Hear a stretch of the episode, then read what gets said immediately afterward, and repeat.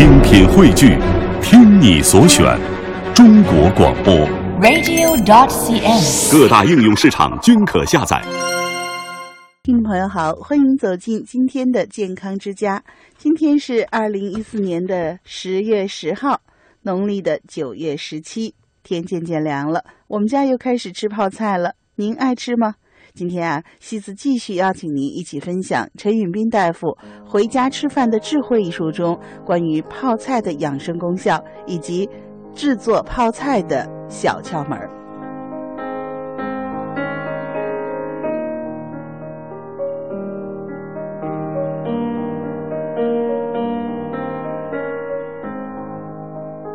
在上周的节目当中，西子和您分享了泡菜的制作过程。那么在刚开始做泡菜的时候呢，可能我们有些家庭家里人口少，就老两口，或者是呢一家三口、一家四口，那么泡的菜呢也不会太多。其实呢是不需要买专门的泡菜坛子的，找一个干净的玻璃瓶就可以。口呢要大一点的，方便取菜。如果是金属的瓶盖啊，要用保鲜膜包一下，金属难免会生锈，而带锈的水滴到瓶里就会产生污染。当然，现在呢，我们也可以买到那种很小的泡菜坛子，家里用也非常的方便。因为泡菜坛子呢，它有一个好处，啊，它又叫羊水坛子嘛，坛口边有一圈的边槽，叫做坛衣。那么坛盖呢，是扣在坛衣里，再往坛衣里注满水。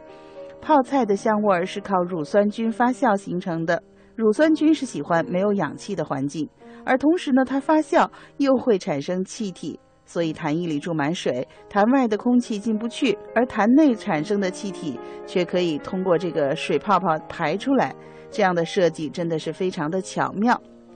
其实我们在兴起盐水的时候啊，真的不用太大的坛子，否则呢要用很多的醪糟水，那样太浪费了。用小坛子或者玻璃瓶都可以，买上两斤醪糟就够用了。泡上一段时间以后，菜汁泡出来以后啊，盐水也会越泡越多。这时候呢，您愿意换到大坛子里也可以。要是泡出来的水太多了，还可以取出来烧菜。凡是需要放泡菜或者放泡姜、泡椒的，就可以用泡菜盐水代替，味道也是很不错的。另外呢，也可以分出一部分水来，把煮熟的鸡爪用泡菜水泡上半天，就是流行的泡椒凤爪了。我想呢，我们现在买的外面的总不如自己家里做的放心吧。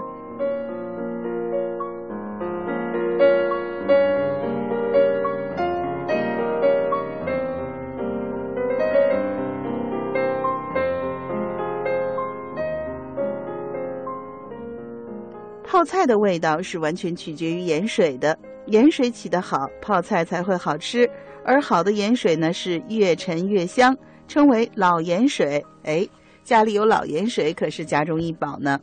一般起盐水呢是用清水。那在之前的节目当中呢，我们也跟您介绍过，陈允斌大夫在《回家吃饭的智慧》一本书当中分享，他的妈妈做泡菜呢是不用一滴清水的，全部用醪糟水。那这样的盐水在发酵的时候不容易产生杂菌，味道非常的醇香。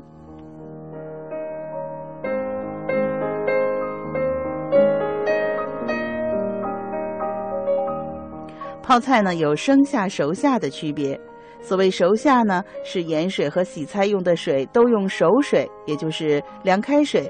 这样的做法呢有点麻烦，每次洗菜都必须用凉开水，沾一点生水，泡菜就容易坏。而生下呢，是起盐水和洗菜都用生水，也就是我们普通的自来水了。这样做出来的盐水不娇气，不怕沾生水。每次往里面放菜呢，只需要用自来水清洗就可以了，甚至呢都不用晾干，带一点水珠都无妨。陈玉明大夫传递的这个诀窍呢，就是说，哎，泡菜盐水的特点是头一次用的什么水，以后也用这种水就没问题。一旦沾了别的水就会坏。因此呢，泡菜不仅分生下、熟下，还不能搬家。搬了家，水质不同了，盐水也容易坏。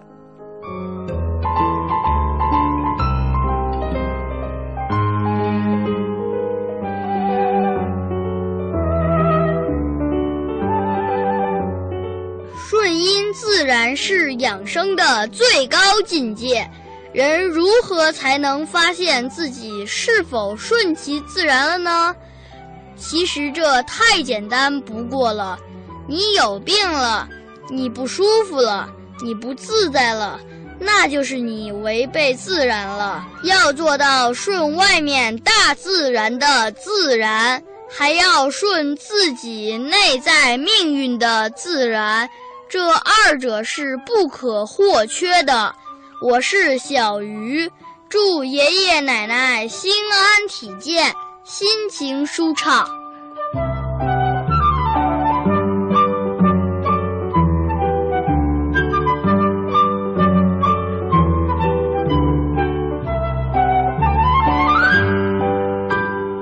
在时间的隧道里穿行，优雅依旧。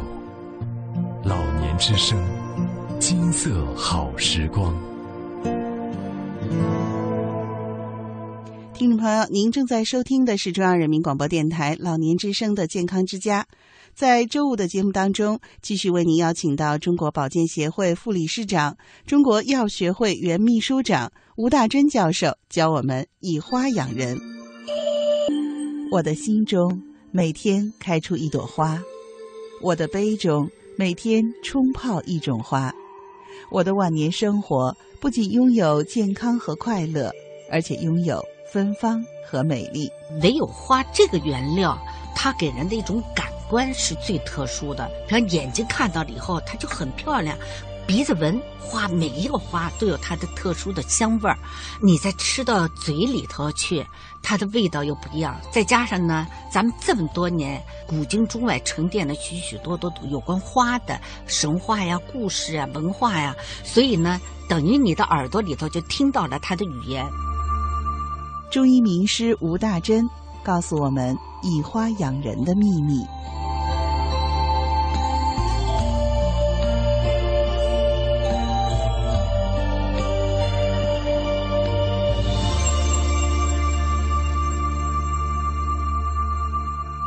今天吴教授继续和我们分享三七花的养生功效。在治疗的同时，我们一定要培补我们自己的正气，正气在内了，邪不可干了，你的别的病就容易治疗好了，要不就能够起作用。所以你看，我们的食疗药膳大部分都是用的这些东西吧？对，鸡就是这个作用啊，鸡就可以是补的作用。啊，我这不一一直讲吗？你看，很少用鸭吧，鸭是凉性的，鸡是温补的，所以你看，我都是用的温补的鸡。三七的作用呢，一直讲了。三七是什么？活血化瘀啊。当然，在这个时候，我们可以把三七花和三七都用上。它的作用我一直讲，三七花、三七的作用对血分也是个双向调理的作用，养血、补血、活血、止血而不留瘀，这是最大的特点。啊，中医在这里头一直讲，止血而不要留瘀。止血留瘀以后，这个淤血又成了你的一个新的病源了。活血而不要破血，我们要活血要行血，但是别破血，别因为活血以后血流不止了。这是中医的一个治疗上的双向性，它的辩证的一个思路。好，三七三七花就是对血分起到这么一个双向调节的作用。那么和鸡在一起呢？鸡就是补。培养我们的正气啊，补中益气啊，增强你的免疫力、抵抗力啊，啊，那么做法也很简单，把三七、把三七花、三七都给它泡了，泡了以后呢，三七花呢，你可以切成小碎块三七根呢，泡软了以后，你给它切成小段这时候呢，把三七花和三七啊，拿纱布包了以后，和鸡肉一块煮。就可以了。一般的来说，比方说三七花三七用上二十克，那么你的鸡肉呢放上五百克，慢慢的给它炖烂了。根据自己的口味啊，放点盐了，放点鸡精了，啊，放点葱姜蒜了等等都可以。啊，我再讲讲，既然可以止血，所以当然就可以用于吐血。注意，吐血和咳血不一样。我们前头讲了啊，有鼻子出血的，有舌头上出血的，有大便出血的，有咳嗽吐血的等等。吐血是指的是什么？是指的胃里头，原因很多啊。如果你是因为肝病，比如说慢性肝炎、肝硬化，生而至于肝癌啊，引起了上腔静脉的曲张，由于曲张而大破裂出血，那是急症了。那是大的问题了，因为你的胃溃疡啊，我们这样的人很多很多，这几年这样的病人在我们的急诊里头就更多了。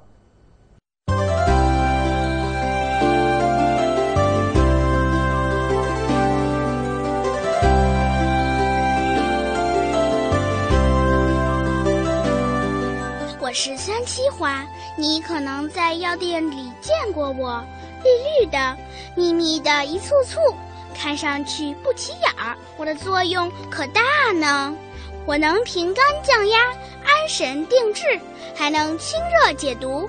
我能改善心脑血管的循环，还能去瘀止血。用我泡水喝，可以帮助爷爷奶奶改善睡眠问题。我还是云南白药的主要成分呢。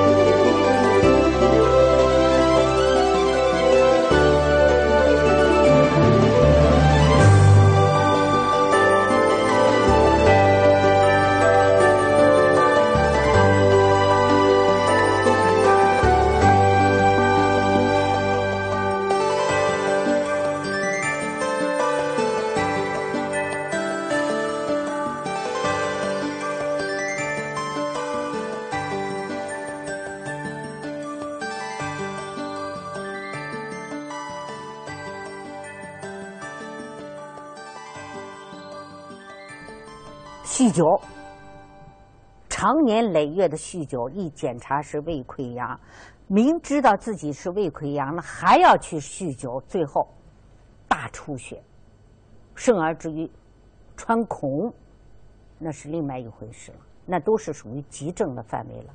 我这是讲的吐血呢，是指的这样的慢性的吐血，不是大量的这种吐血啊，大量的吐血，那就一般都是要急症。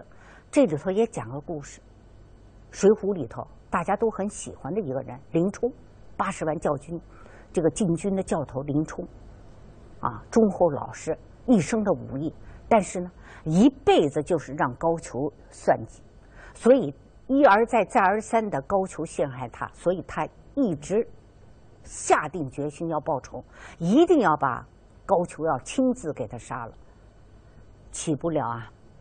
宋江招安之之后啊，宋江说啊：“咱们和为贵啊，你别报仇了啊！既然咱们招安了啊，只要不杀咱们就行了。”有一次啊，林冲离着高俅很近，明明是可以把高俅杀了的，而林冲呢又过于听这个宋江的话，白白的把高俅放过去了。但是他非常气愤啊，非常恼怒啊。吐血身亡，我们看看这种吐血是什么？没有溃疡吧？没有肝癌、肝硬化吧？是什么？肝火旺盛。我讲到了木克土啊，肝火旺盛呢引起胃火的旺盛，引起了胃的吐血。嗯，三七是很对症的，三七冰牛奶是个很好的一个效果。怎么用？很简单。三七十克，给它踏成面儿一定要踏成细面儿啊。然后把跟一百毫升的鲜牛奶把它混合了以后，搁到冰箱里头备用。为什么？血得寒则凝啊。它在大吐血的时候，我们不免可以用三七止血而不留瘀。新鲜的牛奶呢，还是我这句话，补养人的正气呀。啊牛奶呀、鸡呀、乌鸡呀、牛肉啊、鱼啊，不是都起到这个作用吗？放到冰箱里，咱们现在有条件了，什么作用？加强了它寒则凝的作用，让它当时就可以起到止血的作用。怎么办？拿出来，可不是咕嘟咕嘟的把这一百毫升的冰牛奶就喝下去啊！这时候弄不好胃还疼了。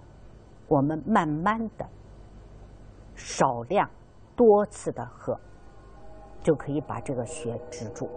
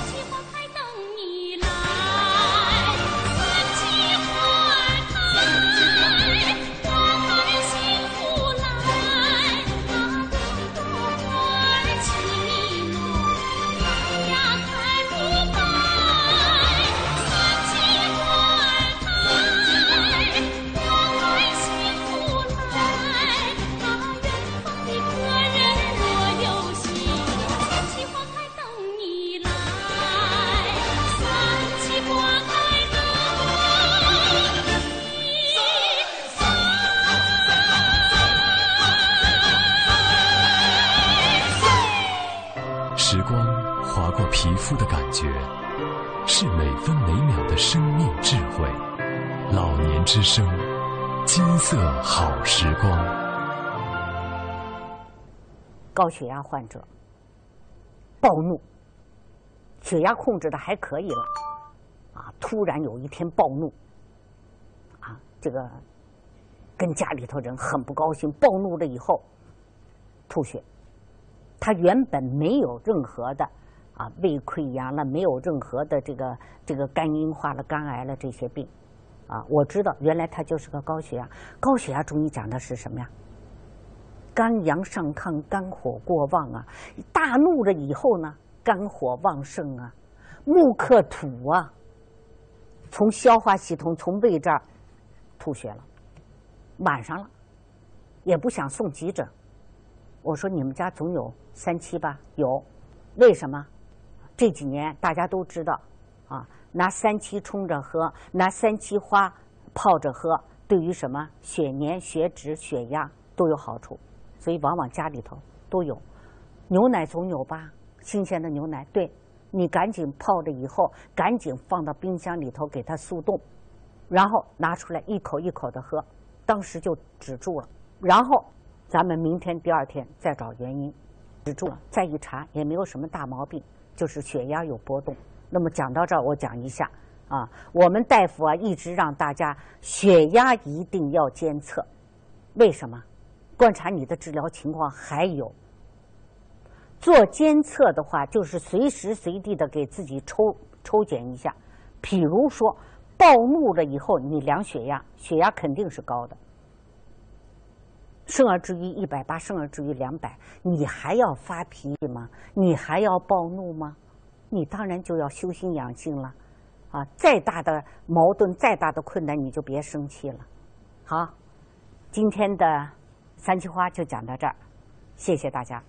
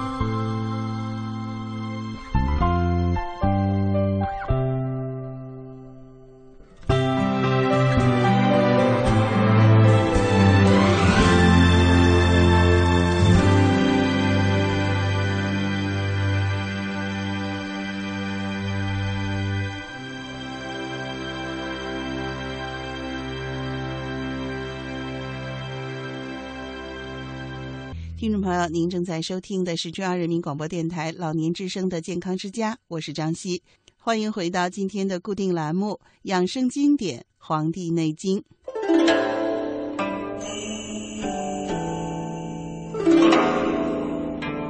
中国人两千多年延年益寿的秘诀，天人合一思想的集大成，尽在《黄帝内经》。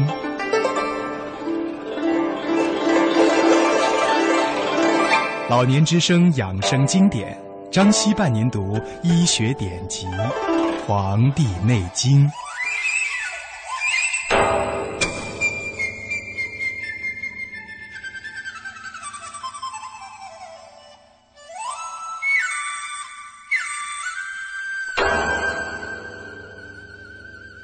听众朋友，您正在收听的是中央人民广播电台老年之声的健康之家，我是张希，希子伴您读中华养生经典《黄帝内经》。今天我们分享的是《素问》第四十章《腹中论》的第二个小部分。首先，一起来分享原文。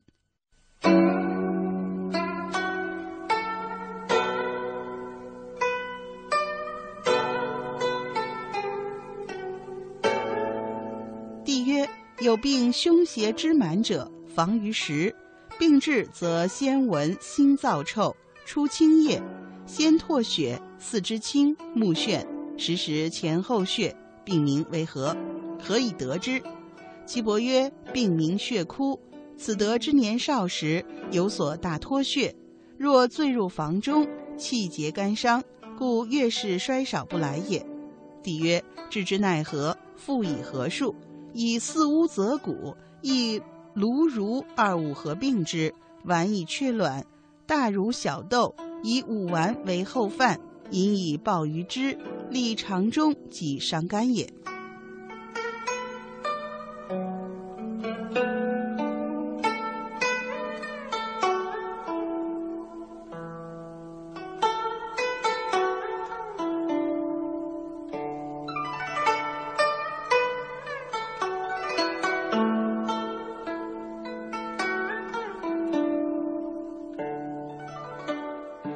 您正在收听的是中央人民广播电台老年之声的健康之家，西子伴您读养生经典《黄帝内经》。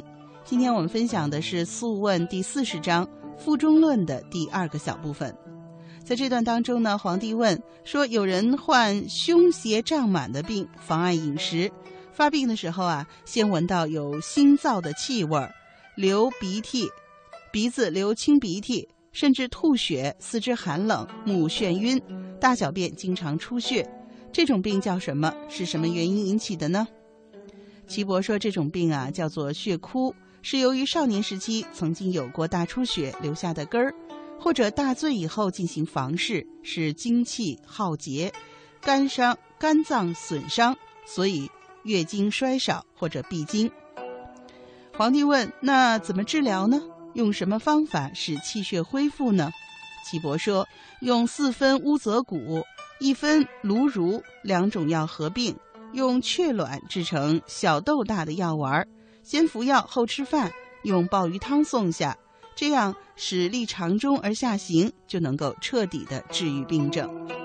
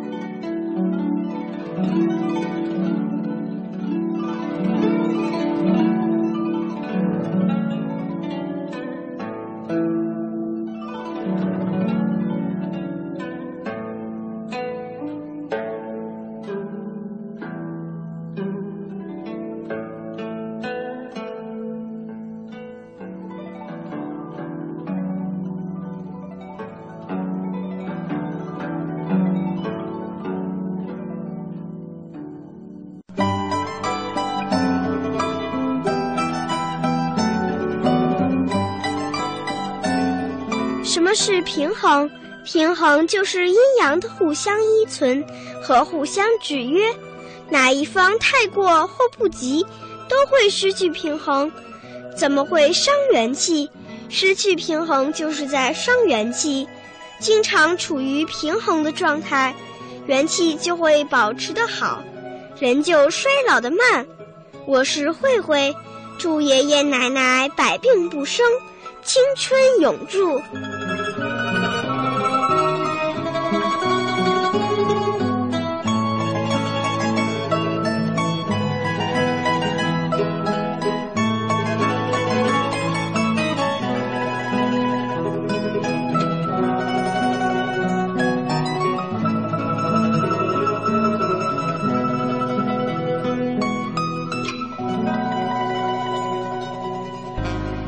时光，其实就在身边。老年之声，金色好时光。听众朋友，您正在收听的是中央人民广播电台老年之声的健康之家，我是张希。今天外婆厨房为您邀请到北京丰台区职业教育中心学校高级教师、高级烹调技师高明老师做客健康之家，教您一手高明的厨艺。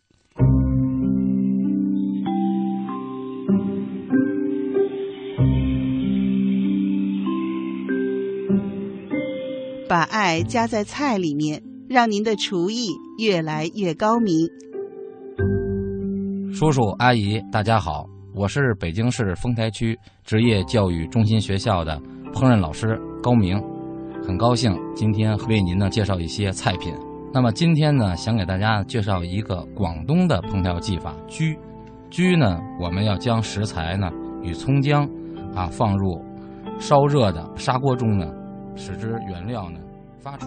每周五，外婆厨房特别奉献，跟高明老师学烹调。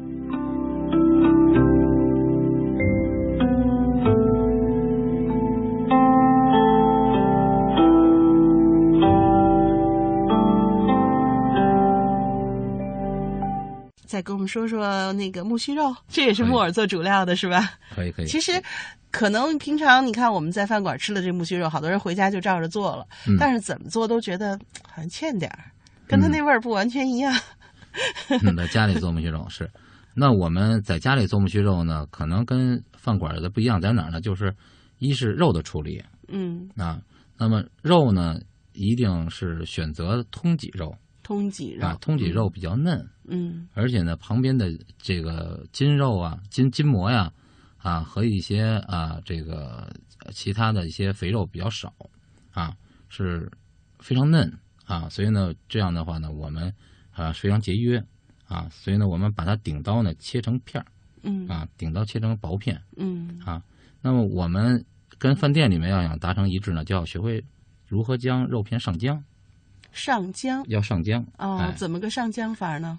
嗯，我们专业术语叫上浆啊。那么要将啊肉片啊切好的肉片呢，要洗一洗，嗯。啊去掉肉片里的血污，嗯。啊，然后最好有一个白毛巾啊干净的白毛巾，嗯，把肉片里的水分啊给它斩斩一斩，哦。啊斩出水分，嗯嗯。啊加上一点把肉片呢搁到器皿里以后呢，加入一点盐，嗯。啊加入一点鸡粉，嗯。啊料酒，嗯。和适当的葱姜水。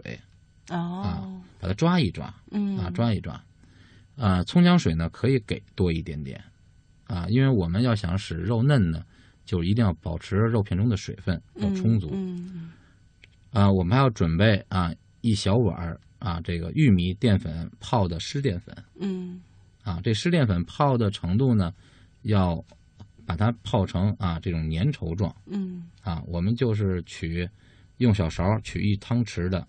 湿淀粉啊，稠稠的湿淀粉，啊，放到我们的肉片上，啊，用用筷子或用手啊，顺着一个方向，轻轻的啊，把它搅匀。哦，还要顺着一个方向。顺着一个方向，这样呢是可以将我们这个汤汁啊，能够锁到我们的肉片里面。嗯。啊，那么淀粉呢，能够起到保护作用。嗯。啊，能够封住这些汤汁。嗯。啊，而且达到吃姜上劲儿。哦，这样的话，我们这个肉就上浆了。实际上，那我想问一下，是不是不止木须肉？你一般炒菜配的这肉都可以都？可以，都可以哦啊。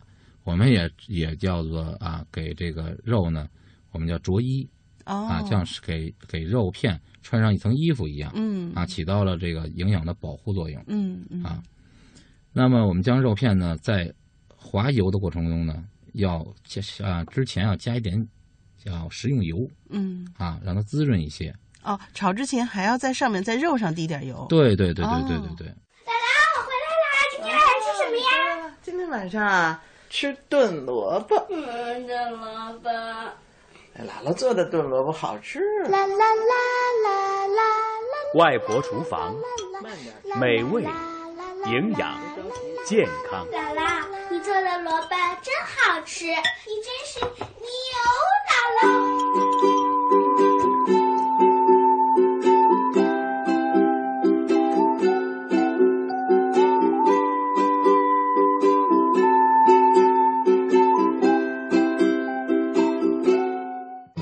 声音收藏一路好风景，老年之声，金色好时光。嗯，那么我们在炒木须肉的时候呢，家里面呢油量不宜过大，嗯啊，就是比我们炒菜平时用的油呢量稍微大一点就可以了。嗯啊。那么在我们准备这个主料呃滑油之前呢，一定要把我们准备的其他配料，比如说啊这个木耳嗯啊黄瓜片嗯，啊，都要啊给它黄花菜黄花菜都要焯嗯焯水啊嗯焯水，啊，全部都焯好。对对对，要嗯焯水啊，然后要把它啊待用嗯啊，要放到我们另一个器皿里面啊。油热以后呢，大概是三四成油温嗯啊，大概三四成油温。我们专业呢，一般把一成油温呢，就视为三十度嗯。啊，三十度为一成。嗯嗯。那么四成油温呢，差不多就应该是一百度以上了哦。啊。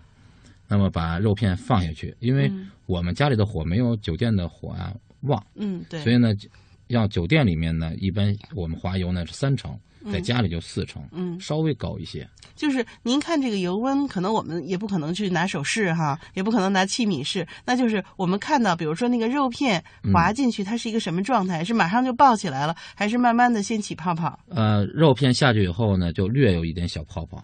就是这个温度，就是这个不要让它太高了。嗯，对对对对对。那么也就是家里面有这种啊，我们手持的这种温度计的，也可以来测油温。好像我们一般家庭都不用 就是您感觉一下，基本上我听高明老师这意思呢，就是相对来讲油温比较低，您稍微能把这肉起片片，别肉放进去一点反应没有，起点反应就够了，对在？我们下肉片的时候，用手啊去摸一下啊，在底油锅上呢，用我们手啊去试一试，它有一点热感。哎，我觉得这个就是您把手别别把手搁油里对啊，就把对对对对，手放放在油上呃面，锅上，哎，锅上锅上啊，有点热感有热感就可以了嗯啊。然后我们呃一定要把油啊在锅里润一下嗯啊，也就是说涮一下锅嗯啊，把油呢充分的和锅周边啊都要接触上。嗯，一般我们可能家里爸爸妈妈炒菜都会这样，把油倒进去以后，拿那锅端转一下，转一下就可以了。对对对然后您把手放到锅上头，感觉到有点温度没错这油就差不多了。对对对对。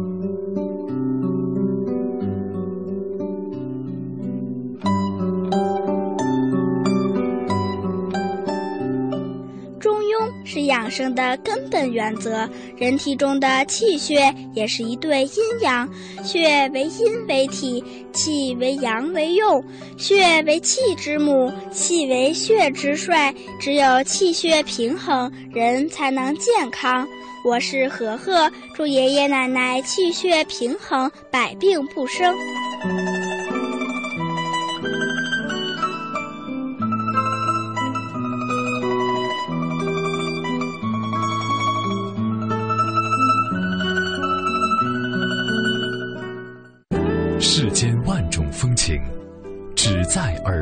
收藏。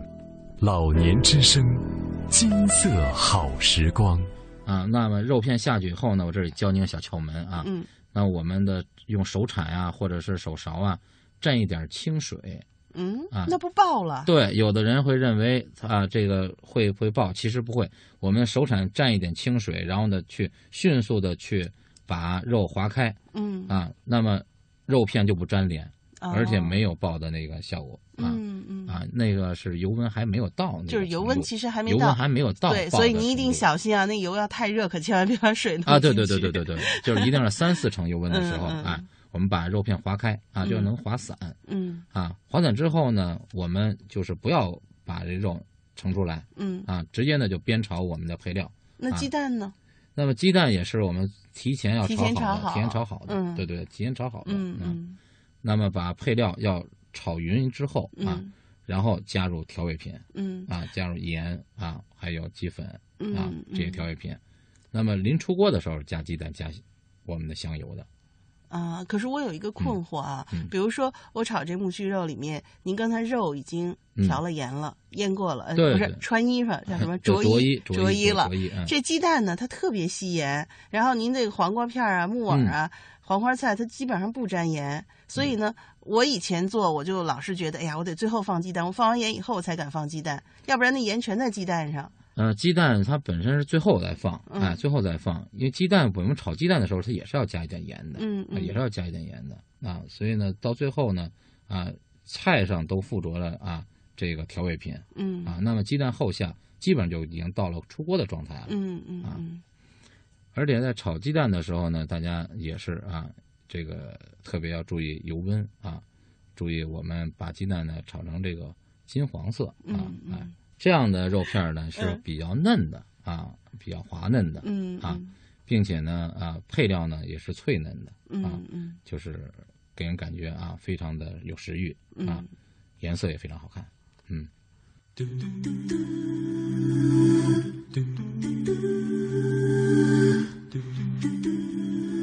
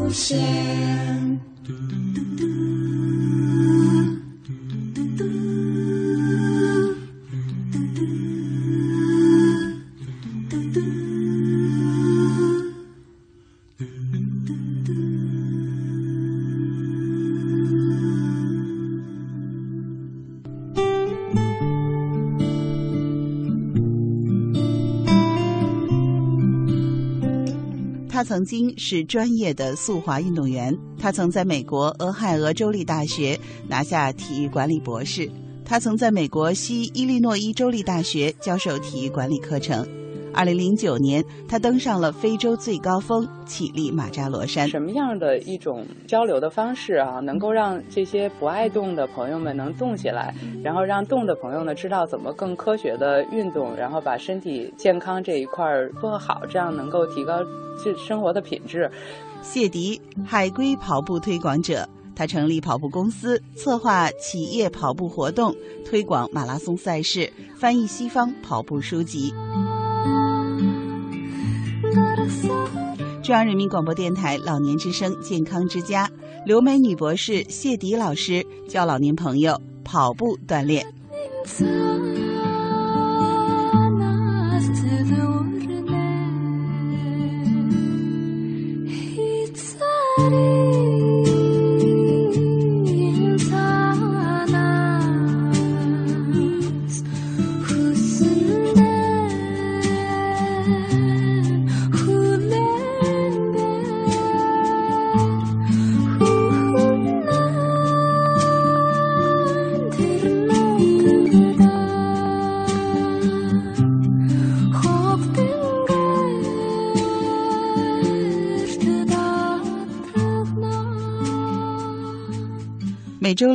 六，留美体育博士谢迪和老年朋友分享跑步健身的乐趣。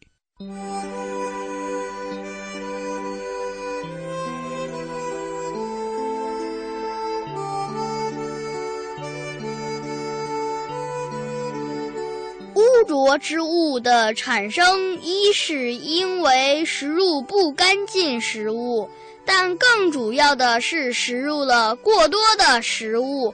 体内不能运化，造成食物堆积成垃圾。我是小鱼，祝爷爷奶奶吃得好，睡得香，百病不生。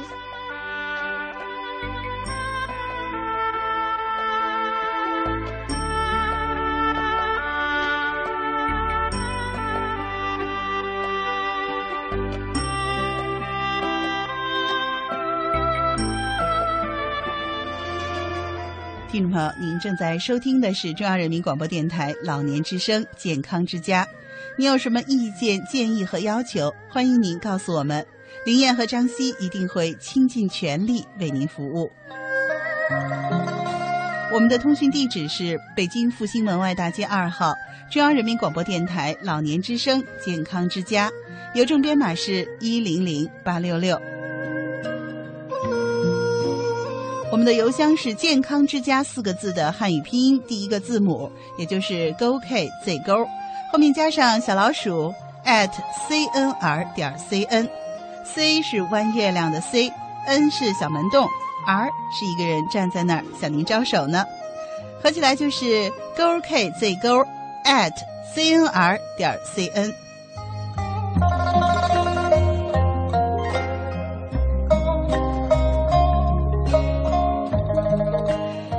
关注我们的微信号，微信号是“老年之声”四个字汉语拼音的第一个字母加上 AM 幺零五三，合起来就是 LNZS AM 一零五三。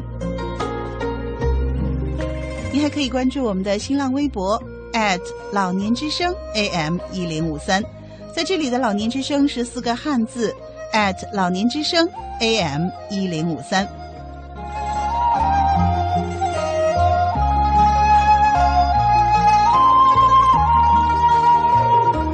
老年之声的收听频率是北京地区 AM 一零五三，你还可以打开央广网点播收听老年之声的节目。健康之家在每天上午十点到十一点，下午十六点到十七点，深夜的二十三点到二十四点与您相伴。